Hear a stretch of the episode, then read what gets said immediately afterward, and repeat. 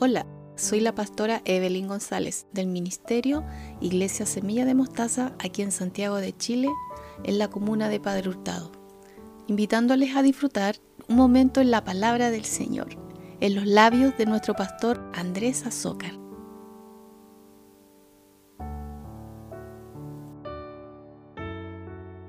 Libro de Hebreos, capítulo 10, versículos 24 y 25. Es una palabra que el Señor ha tocado en mi corazón con esto. Leo en el nombre del Señor. Dice, y considerémonos unos a otros para estimularnos al amor y a las buenas obras, no dejando de congregarnos como algunos tienen por costumbre, sino exhortándonos, y tanto más cuando veis que aquel día se acerca. Amén. Aleluya. Incline su rostro, oremos por la palabra. Gracias Señor, damos por su palabra ya leída entre nosotros. Pedimos Señor que su Espíritu Santo venga sobre nuestros corazones, nos anime, nos guíe, nos motive Señor. En el nombre de Jesús. Amén. Amén. La palabra de Dios habla de que debemos considerarnos Debemos considerarnos, dice, para estimularnos al amor y a las buenas obras. Muchas veces la instrucción que necesitamos y que recogemos de Dios nos estremece porque habitualmente queremos hacer las cosas a nuestra manera. Pero Dios establece un camino, siempre establece un camino. Y muchas veces creemos que la corrección que Dios tiene sobre nosotros y nos habla es para hacernos daño, para restringirnos, para, para humillarnos. Pero la verdad es que Dios siempre en la palabra de Dios establece maneras en las cuales nosotros podemos escucharle, porque llega un momento en que no le podemos escuchar, nuestras distracciones nos alejan de poder escucharle. Es más, llega un momento donde el papá y la mamá tienen que decirle, hijo, mírame, escúchame, pero ponme atención, porque a veces las distracciones, la maña muchas veces, no nos deja escuchar. ¿Cuánto han sido mañosos? Entonces, la palabra de Dios dice que debemos considerarnos primero los unos a los otros. Es el estar pendiente, yo de usted y usted de mí. Es el estar atentos los unos de los otros para estimularnos primeramente al amor. Pero el amor no es solamente que yo haga lo que a mí se me antoje. Porque a veces consideramos que el amor es a todo hay que decirle que sí. Pero la verdad es que Dios no hace eso con nosotros. Dios nos dice, hay caminos que al hombre le parecen rectos, pero sus finales son caminos de muerte. Por eso debes escucharme, por eso debes seguir lo que yo establezco. Si obedeces mis mandamientos, te irán bien. Si no los obedeces, no te irá bien.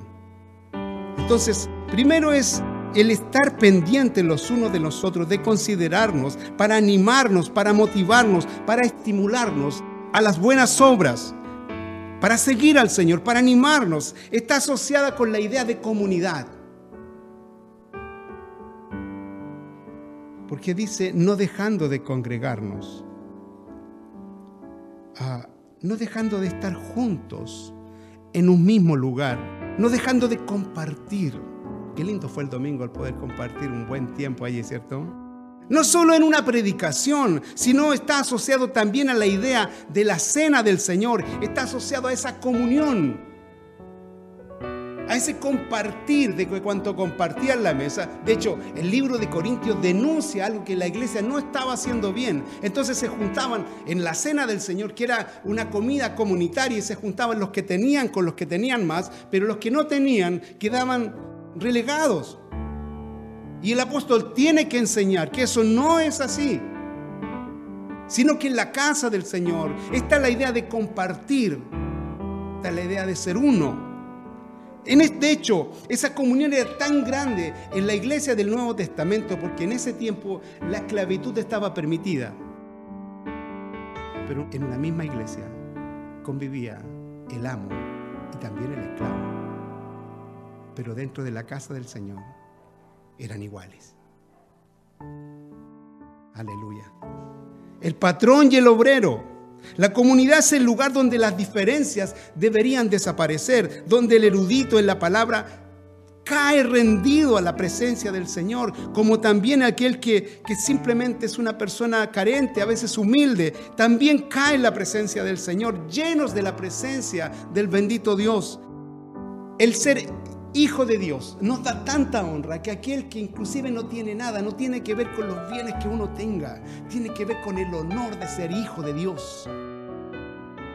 Y aquel que quizás no tiene mucho, llega a la casa del Señor y dice, ah, Señor, usted, usted es mi refugio, aleluya. Donde podemos mirarnos simplemente a los ojos y amarnos por lo que somos, porque somos hermanos. Donde simplemente lo que podemos ver en el hermano y en la hermana es a Cristo al Señor. Solamente eso. Se siente una honra de eso, de ser hijo de Dios. De hecho, el Señor siempre ha tenido la idea de familia en su corazón. Por eso se define a Dios como Dios Padre, porque su paternidad siempre va a querer estar con nosotros. Que Dios siempre va a mirarnos a nosotros como hijos, como hijo, ese hijo que necesita instrucción, que necesita guía, que necesita provisión, que sabe que tiene necesidad. Es más, al mismo hijo no encontró algo más apropiado que llamar a la iglesia la esposa del Cordero. Imagínense. La tremenda intimidad que el Hijo de Dios le da a la iglesia. De hecho, Dios ama a la familia. El Señor insertó en nosotros esta necesidad de ser familia. Por eso a la iglesia se le conoce como la familia de Dios. La familia de Dios. Somos una familia. Él es el Señor que insertó esto en nosotros. Por eso a través de la historia, el diablo ha querido romper esa idea de familia. Y a medida que llega el tiempo final, no sé si usted se da cuenta, pero ya el concepto de familia está destruyendo. Porque esta es la pelea final. Y lo trata de sustituir con egoísmo. Ya las parejas no quieren tener hijos, prefieren tener un perrito porque es más fácil, porque la idea de familia se tiene que reducir hasta la más mínima expresión. Dios está interesado en eso. Que no seamos simplemente eh, esas personas que son engañadas por conceptos que están alejados a lo que Dios establece. Sabe, quizás no son cosas malas. No estoy diciendo que un perrito sea malo. No, no estoy diciendo eso. Pero es algo que en el propósito de Dios se va perdiendo y va insertándose en la vida de la sociedad y que hoy día nadie quiere pensar en una familia. Y cuando alguien quiere hacerlo, todo el mundo intenta ponerse. Wow. El enemigo siempre irá en contra de lo que Dios ha establecido. Es más, sabe, a veces la única forma de descubrir la obra de las tinieblas que están a nuestro alrededor es precisamente cuando uno empieza a hacer las cosas bien y se empiezan a levantar voces, a veces de los que más amamos, porque no cumplamos el propósito de Dios. Usted empieza a hacer las cosas bien y el diablo se va a empezar a levantar y va a empezar a criticarle, van a empezar a venir cosas y va a empezar a poner pruebas, trabas, va, va, a ir en contra de todo lo que Dios establece y a veces la única forma que Dios tiene para mostrarnos a aquellas personas que están yendo en contra Nunca lo vimos. Pero cuando usted empieza a hacer las cosas bien para Dios, eso pasa. Usted no se dará ni cuenta. A veces son personas que amamos. Y hay que saber identificar el engaño de este siglo, iglesia. Hoy encontramos muchos engaños que lo único que intentan es separar la iglesia, la familia de Dios, el cuerpo de Cristo, desmembrarlo. Lo descuartizan, están descuartizando el cuerpo de Cristo la iglesia. Algunos se dividen por cánticos, otros porque en algún lugar se tocan instrumentos o no se tocan instrumentos, otros porque la forma de vestirse, otros porque escuchan nuevas ideologías, doctrinas de demonios, lo declara el Nuevo Testamento. Que lo único que hacen, el único motivo de este sistema, la finalidad de este engaño es alejarle de la comunión con la iglesia, con el cuerpo de Cristo, es alejarle con la comunión del cuerpo del Señor. Usted es la iglesia, las personas, no es el templo. Pero nos reunimos en un lugar y el diablo intentará en este tiempo, y mire las palabras proféticas que le voy a decir, el diablo intentará en este tiempo desmembrar y descuartizar el cuerpo de Cristo con esto. La iglesia debería ser el lugar perfecto. Pero la verdad es que la iglesia es el taller del maestro. En la iglesia conviven mucha gente con muchos problemas, gente con, aún con vicios, gente que necesita ser formada como lo acabamos de ver, gente que necesita venir con necesidad, pero también debe entender que el amor y el respeto a Dios también tiene que ser establecido. Encontraremos personas que va a decir, ¿sabes qué? La iglesia, la verdad, no me identifica para nada porque no es lo que yo creo, no es lo que yo quisiera ver, pero si la iglesia es humana. Hay gente que dice que quiere buscar una iglesia buena. Alguien decía, si la encuentra, no entre porque la va a echar a perder. Porque la iglesia está compuesta por seres humanos. Entonces, la respuesta es que el diablo mismo, el diablo mismo ha sembrado en los corazones de la gente, aún de los mismos creyentes, esta idea. Es un lugar donde hay a veces chismes. ¿Hay chismes en la iglesia? Sí. ¿Hay envidia en la iglesia? Sí. De hecho, el apóstol Pablo en el Nuevo Testamento está lleno de eso, de corregir esas cosas, porque eso está en la iglesia. Estamos siendo perfeccionados y algunos han avanzado en una área, pero en otras están bastante cojos, y todos nosotros. Entonces Dios está perfeccionando a cada uno en esta obra. Pero es el taller del maestro. El engaño no es solamente de ahora. ¿Se acuerdan de Judas Iscariote? Judas seguía al Señor y yo creo que era uno de los más eufóricos en seguir a Cristo. Yo creo que Judas jamás imaginó en que algún día traicionaría al Maestro. Nunca. De hecho, gozaba de un tremendo privilegio en el grupo de los discípulos. Era el tesorero, hermano. ¿A quién ponemos de tesorero? ¿Al que desconfiamos? Sino al que confiamos, ¿verdad? Aquel que, que goza de cierta honra. Además, yo creo que hasta Jesús mismo lo eligió. Tremendo. Él tenía un cargo, tenía cargo los recursos del grupo, era el señor de las lucas del grupo, el que administraba, el que decía lo que se compraba. Hoy día vamos a ir al McDonald's, mañana vamos a ir al... era él el que, el que había que mirarlo cuando si se podía comprar algo más, un pollito asado o algo. Era él el que, que administraba los recursos. Era un hombre importante. Pero cometió un error. Dejó entrar la duda. Y ya no vio a Jesús de la manera que tenía que verlo. Mire lo que dice Lucas en el capítulo 22. Dice, estaba cerca la fiesta de los panes sin levadura, que se llama la Pascua. Y los principales sacerdotes y los escribas buscaban cómo matarle, esto es a Jesús, porque tenían miedo del pueblo. Buscaban porque a Jesús lo protegía el pueblo. Entonces no era asunto llegar e ir. Dice, y mire lo que dice el versículo 3. Y entró Satanás en Judas. Satanás no puede entrar simplemente porque quiere. Él entra porque le abrimos puertas. Y Judas dejó entrar a Satanás, dice, y este fue y habló con los principales sacerdotes y con los jefes de la guardia de cómo se lo entregaría. Judas perdió el norte de quién era Cristo y lo entregó. Eso mismo está pasando hoy día, va a pasar con la iglesia del Señor y no por dinero.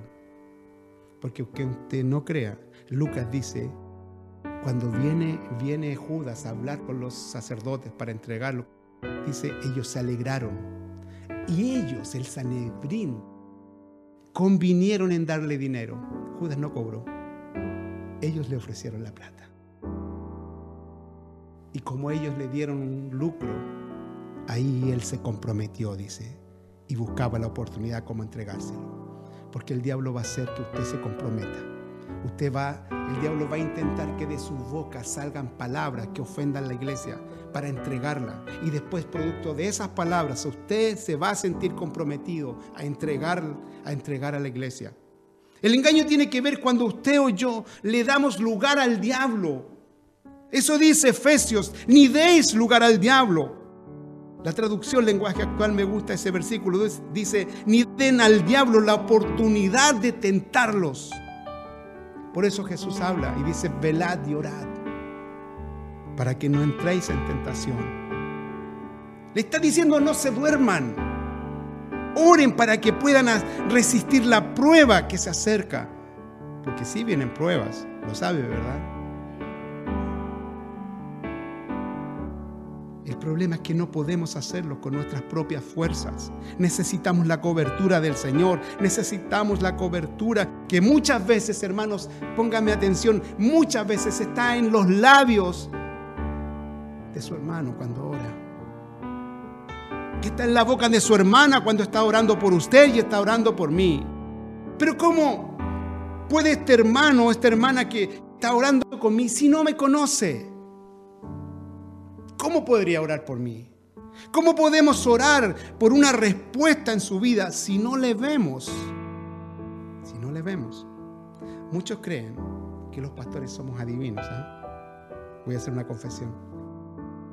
Y creen, creen que nosotros lo vamos a mirar a los ojos. Y parece que algo pasará en su, en su vida. Y sabemos todo lo que le ha pasado. Le tengo una mala noticia somos humanos. Y como pastores necesitamos conversar con usted y saber lo que sucede para orientarle en su vida. Dios nos ha dado espíritu de consejo, sí, pero usted tiene que venir a recibir ese consejo. Hay dos grupos, vamos a hacer dos preguntas, hay dos grupos de hermanos. Y vamos a hacerlo en base a dos preguntas. La primera, ¿cómo me doy a conocer a la iglesia para que pueda orar por mí? ¿Cómo se imagina que usted puede darse a conocer a la iglesia para que le conozca? Bien, mi hermana bien. Asistiendo, no dejando de congregarme, siendo parte del cuerpo de Cristo, participando todas las veces que pueda asistir y conectarme a las veces que pueda conectarme a las redes, a las actividades de la iglesia. Los devocionales son una parte, son una pequeña parte, pero no puedo pensar que yo soy parte activa de la casa del Señor si solamente me conecto a los devocionales. Ese es un engaño. Y yo tengo que decírselo. Si usted no está activando en la iglesia, de verdad no podría decir que usted pertenece a una casa ministerial. Debe estar allí. Si solo me conecto esa media hora de devocional, ¿será suficiente? Será suficiente. Si usted solo hace y no se conecta al culto, por ejemplo, y no asiste pudiendo venir, póngame atención, estamos siendo livianos, estamos siendo faltos. Estamos siendo, no estamos siendo obedientes a la palabra de Dios que nos anima, nos motiva y nos ordena estar juntos. Salmo 133. ¿Qué dice el Salmo 133? Vamos a ponerlo en pantalla para que para quien lo pueda ver y, y vamos a iluminarnos con este salmo. No estaba en mis notas, pero lo vamos a poner. Mirad cuán bueno y cuán delicioso es conectarse con los hermanos por las redes. No, ¿verdad? Y dice, habitar, habla de vivir, es mi habitación, es donde yo participo con los hermanos juntos en armonía. ¿Qué más dice? Dice, es como el buen óleo. El óleo es símbolo del Espíritu Santo. Es como el buen óleo sobre la cabeza, el cual desciende sobre la barba, la barba de Aarón y hasta el borde de sus vestiduras. Es la unción del Espíritu que se da en la comunidad se da en la comunidad, se da en la participación de la iglesia. Dice que es como el rocío de Hermón que desciende desde los montes de Sión, porque allí envía, ¿qué cosa? Bendición. Envía bendición. Jehová dice, y vida eterna. Aleluya. Es eso. Qué tremendo. Entonces ese primer grupo yo me doy a conocer cuando participo de la iglesia. Ese es el primer grupo. Ahora, vamos al segundo grupo. Y este ya es para aquellos que... ¿Cuántos tienen estatura ya espiritual? Levante la mano cuando ya, ya llevan años en la iglesia. ¿Cuántos ya conocen al Señor? Vamos, levante la manito si, quiero comprometerlo. ¿sí? Póngame atención. ¿Cómo yo, como usted, como guerreros de oración, porque es un guerrero de oración ahora, ¿verdad? Puede conocer a ese creyente que viene con necesidad y que requiere urgentemente la oración, que requiere impostergablemente la administración de la palabra, que requiere de inmediato la liberación del Señor, que requiere inaplazablemente la cobertura de la iglesia, si el encargado de esa tarea no quiere venir. ¿Cómo yo suplo esa necesidad de aquel que viene que necesita oración si yo no vengo? Si yo tengo esa estatura. Si no soy yo el que me congrego, aquel que Dios ha dado esa bendición, que saca con venir la oveja buscando agua, si el que tiene que darle de beber no quiere venir, no quiere asistir. En la iglesia nos estimulamos a seguir al Señor. Mire, ¿qué hubiese sacado Jesús con decirle a Lázaro, Lázaro, ven fuera, si no están sus discípulos para desatarle? Jesús manda a sus discípulos, desátenle. Es tan importante esto, es tan importante. Si soy yo el que no asisto, ¿cómo uso ese don que Dios impartió sobre mí? Usted tiene un don, ¿verdad? Dios le dio un don. ¿Reconoce ese don de Dios? Si Dios le dio ese don y le fue otorgado por el mismo Señor para trabajar en su obra, si me resisto a asistir al culto, al templo, a la comunidad. Ese don me fue otorgado para edificar el cuerpo de Cristo, la casa espiritual, para servir, para edificar. ¿Se imagina que usted contrate un albañil porque necesita hacer una ampliación, en su casa? Pero ese albañil va a decir, ya, yo lo voy a hacer en la casa, pero online. Lo voy a hacer de manera remota. ¿Cree que usted va a tener producción? ¿Cree que va a haber algún día terminado eso? El Señor me llama a participar. Sin embargo, mire, aquí viene la excusa y aquí viene el engaño. Pero yo oro desde mi casa. ¿Cuántos hemos escuchado así? Pero si yo me conecto a los devocionales, yo ministro online. Es más, algunos ya están más específicos. No, yo ministro solamente por YouTube. Y hay otros que se han derivado. No, yo soy de, Facebook. Otros más espirituales, también nosotros lo hacemos. Nos ministramos por Zoom. No, yo oro por los enfermos por WhatsApp. Todas estas plataformas son buenas y son útiles. Pero déjeme decirle que no reemplaza la comunidad. Y ese es un engaño que el diablo va a usar en este tiempo para vaciar las congregaciones. Para vaciar las congregaciones. Son una herramienta buena. Nos sirve para alcanzar a otros, ¿sí? Es más, hemos alcanzado a muchos por las redes.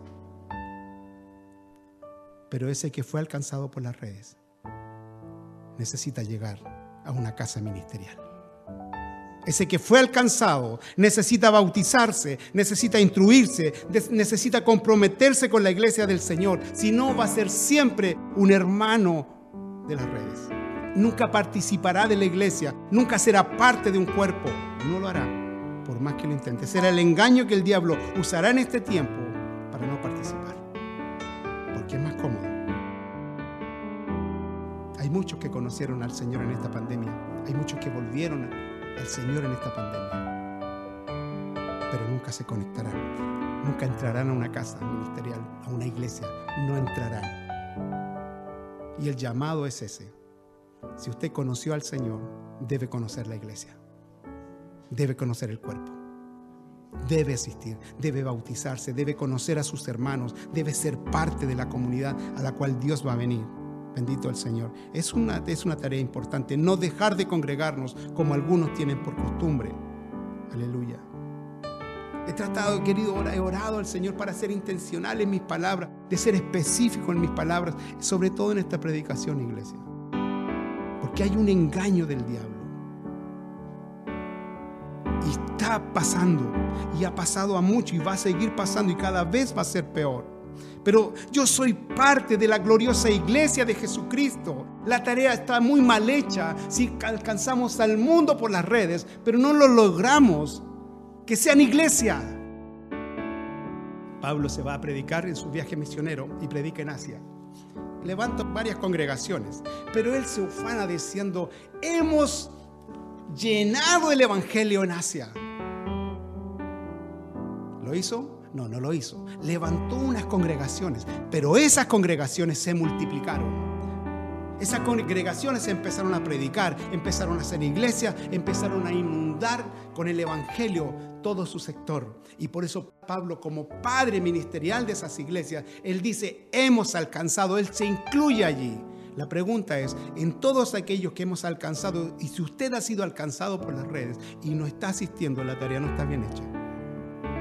Porque usted necesita ser parte de la iglesia del Señor. Vamos a seguir transmitiendo, claro que sí. Y en esto yo quiero ser claro también. Es cierto que hay excepciones, y muchas excepciones.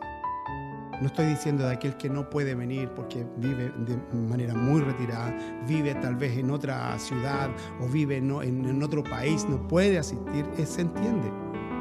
Vamos a seguir transmitiendo, siga conectándose, siga siendo parte. Va, el Señor tiene un propósito también con ello. Voy en aquellos que pudiendo venir, que pudiendo ser parte, no quieren ser parte. Porque tienen miedo a veces a contagiarse. Y es verdad, el miedo del riesgo está. Pero el riesgo también está cuando usted va al mall. El riesgo también cuando usted hace una reunión familiar con 50 personas. Y sin mascarilla. Engaño del diablo va a ser sacar de las iglesias a los creyentes. Y es un engaño que como pastor yo tengo la obligación de denunciar. Y he venido a eso, a ser preciso en esta palabra. Seguiremos. Y yo sé que en algún momento aquellos que quizás no pueden venir, en algún momento van a asistir. Y estoy seguro de eso. Tenemos hermanos que viven, viven en la costa, por ejemplo, pero tienen un ánimo de venir, una gana de venir. Y es cierto que no se pueden. Otros no hay quien los traiga. Por eso la iglesia debe moverse. La iglesia tiene que volver a ser cuerpo. La iglesia tiene que volver a ser que el que tiene vehículo puede ir a buscar a aquel que no puede. La iglesia debe volver a ser comunidad. Debe volver a ser un cuerpo, una familia. ¿No le pasa a usted que en su familia cuando va a hacer un asado y aquel que no puede venir está lejos dice, no, pero voy a buscar? Es así. Aleluya. Bendito sea el Señor. Apocalipsis dice algo, dice, oí la voz de una gran multitud, como el estruendo de muchas aguas y como la voz de grandes truenos que decía, aleluya, porque el Señor nuestro Dios Todopoderoso reina. Gocémonos, dice, y alegrémonos y démosle gloria, porque han llegado las bodas del Cordero. Y su esposa se ha preparado. ¿Cómo se prepara la esposa? Esto es la iglesia. ¿Cómo se prepara? Participando, asistiendo, siendo parte, ayudando a otro, motivando, animándonos, motivándolos al amor, llevándonos a Cristo. A veces usted va a venir a la iglesia y simplemente un saludo de alguien va a hacer que su vida se encienda. Aleluya. Dice, y a ella se le ha concedido que se vista de lino fino, limpio y resplandeciente, porque esas acciones son las acciones justas de aquellos creyentes que han entendido de qué se trata el cuerpo de Cristo. Así que hermanos, considerémonos los unos a los otros, mirémonos, observémonos, animémonos, estimulémonos al amor y a las buenas obras, no dejando de congregarnos como algunos tienen ya por costumbre, sino exhortándonos, animándonos, dándonos palabra y tanto más cuando el peligro está tan cerca. Cristo viene pronto. Espero que esta palabra haya sido de bendición para su vida. Es una palabra de corrección, es una palabra de denuncia. Pero sabe una cosa, yo estoy llamado para animarle para guiarle y para descubrir a veces el engaño del diablo sobre la iglesia. Y el engaño que hoy día se está viendo es eso. Es más cómodo verlo de su casa, sí, porque claro, puede estar, puede estar viendo el fútbol y puede estar en la reunión. Es cierto. Puede estar tal vez haciendo una cosa y haciendo otra. Pero si usted se está conectando y ni siquiera le da la dignidad al culto que se está, se está oficiando al Señor, también estamos siendo faltos y necesitamos llegar a esa estatura. No sacamos nada con llegar al templo y adorar y levantar nuestras manos si vamos a venir cuando nos sobra el tiempo. A Dios se le adora con todo lo que somos. Por eso dice primer y gran mandamiento, amarás al Señor tu Dios con todo tu corazón, con toda tu alma, con toda tu mente. Aleluya. Amén. Vamos a orar al Señor. Aleluya. Gracias, Señor. Padre bueno, Dios bendito. Bendíganos, Señor, en esta palabra.